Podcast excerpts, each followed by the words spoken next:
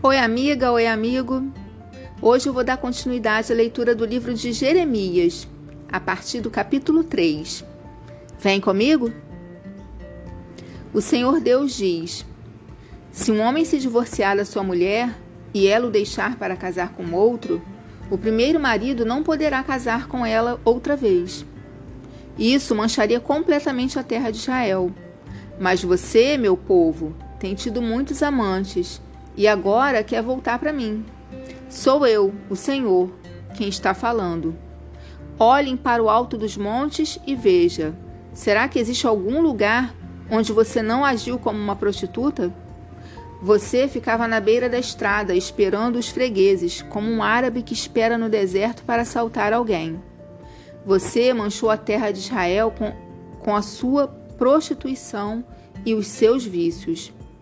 É por isso que não tem chovido, e as chuvas da primavera deixaram de cair. Mas você tem até jeito de prostituta e mostrou que não tem vergonha. E agora você me diz: Tu és meu pai, tu me tens amado desde que eu era criança. Tu não ficarás com raiva de mim para sempre. Povo de Israel, foi isso que você disse, mas continuou fazendo todo o mal que podia. No tempo do rei Josias, o Senhor Deus me disse: Você está vendo o que fez Israel, aquela mulher infiel que virou as costas para mim. Ela subiu em todos os montes altos e ficou debaixo de todas as árvores que dão sombra, agindo como uma prostituta. Eu, o Senhor, pensei assim: depois de fazer tudo isso, com toda certeza ela voltará para mim Porém, não voltou. E Judá, a sua irmã infiel, viu isso. Judá também sabe que eu me divorciei de Israel e que a mandei embora porque ela me abandonou e virou uma prostituta. Mas Judá, sua irmã infiel, não ficou com medo. Ela também virou prostituta e não ficou envergonhada. Ela manchou a sua terra porque cometeu adultério, adorando pedras e árvores. E o pior de tudo é que Judá, a infiel irmã de Israel, só fingiu que voltava para mim. Ela não foi sincera. Eu, o Senhor, estou falando. Aí Deus me disse que, embora o povo de Israel o tivesse abandonado, ainda era menos culpado do que a infiel Judá. Ele mandou que eu fosse até o norte e dissesse ao povo: Ó Israel infiel, volte para mim. Sou eu, o Senhor, quem está falando. Sou bondoso e por isso não ficarei com raiva de você. Não ficarei irado para sempre. Sou eu, o Senhor, quem está falando. Basta você reconhecer que é culpada e que se revoltou contra mim, seu Deus. Confesse que debaixo de todas as árvores que dão sombra, você deu o seu amor a deuses estrangeiros e não me obedeceu. Eu, o Senhor, estou falando. O Senhor Deus diz: Volte, povo infiel, pois vocês são meus. Eu vou pegar vocês, um de cada cidade e dois de cada grupo de famílias, e vou levá-los de volta ao Monte Sião. Eu darei a vocês líderes que me obedeçam, e eles governarão com sabedoria e inteligência. Então, quando vocês se tornarem um povo numeroso naquela terra, ninguém mais falará a respeito da arca da aliança. Vocês não pensarão mais na arca, nem lembrarão dela, não precisarão dela, nem farão outra. E aí, quando chegar o tempo certo, Jerusalém será chamada de trono do Senhor Deus e todas as nações se reunirão ali em meu nome. Não farão mais aquilo que os seus corações teimosos e maus mandarem. O povo de Israel se unirá com o de Judá, e eles voltarão juntos da terra do norte para a terra que dei aos seus antepassados.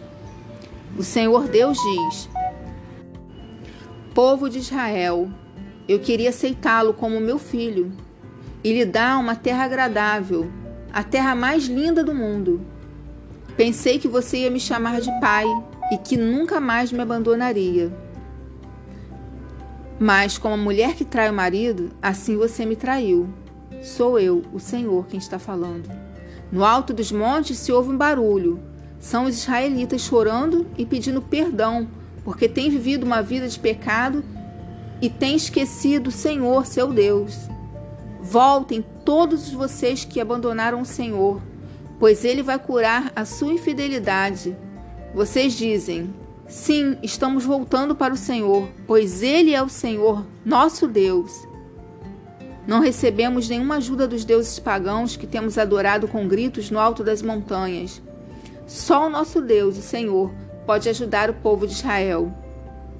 Por termos adorado Baal, o Deus da vergonha, perdemos tudo o que nossos pais conseguiram desde que éramos criança.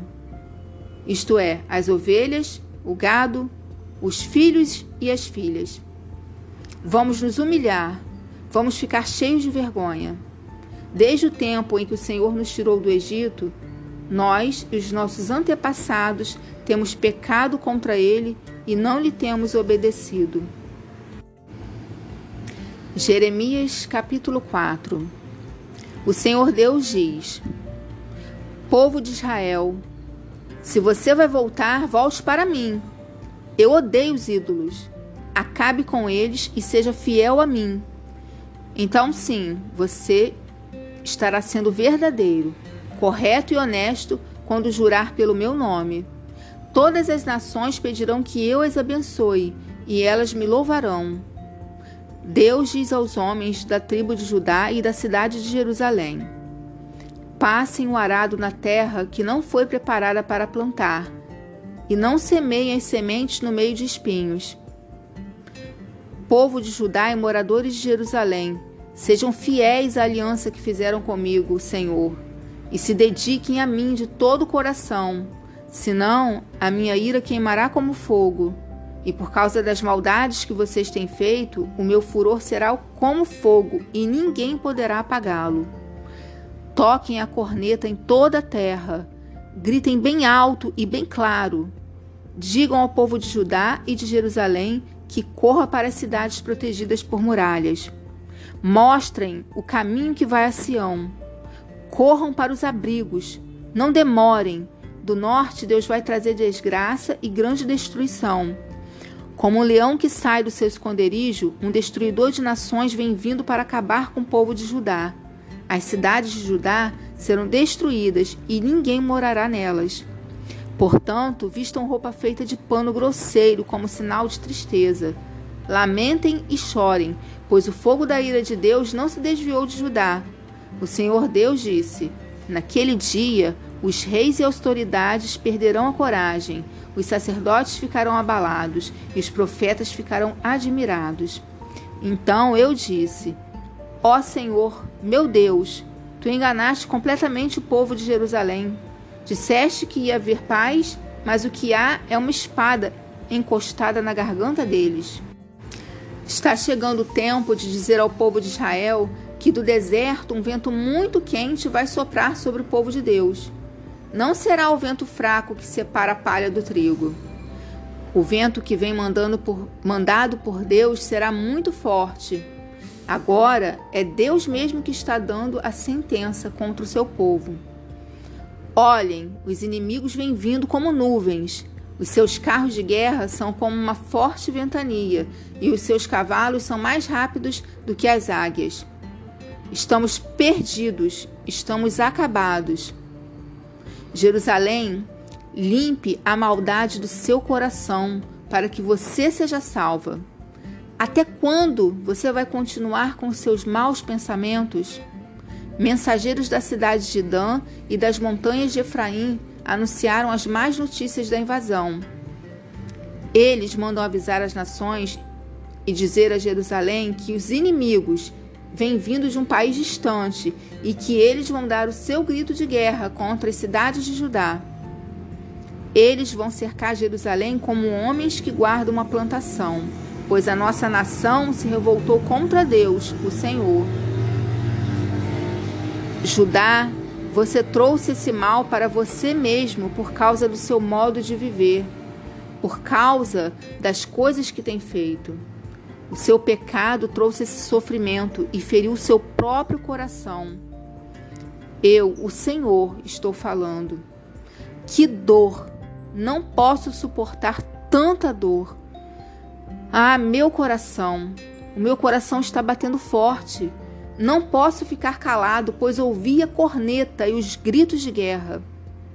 Uma desgraça vem atrás da outra. O país inteiro está arrasado. De repente, as nossas barracas são destruídas e as suas cortinas são rasgadas em pedaços. Até quando ter... até quando terei de ver as bandeiras inimigas e ouvir o som da corneta na batalha? Deus diz: O meu povo não tem juízo e não me conhece. Eles são como crianças tolas que não compreendem as coisas. Para fazer o mal são espertos, mas não sabem fazer o bem. Então olhei. A terra era um vazio, sem nenhum ser vivente, e no céu não havia luz. Olhei para as montanhas e elas estavam tremendo e os montes balançavam para lá e para cá. Vi que não havia ninguém e que até os passarinhos tinham fugido.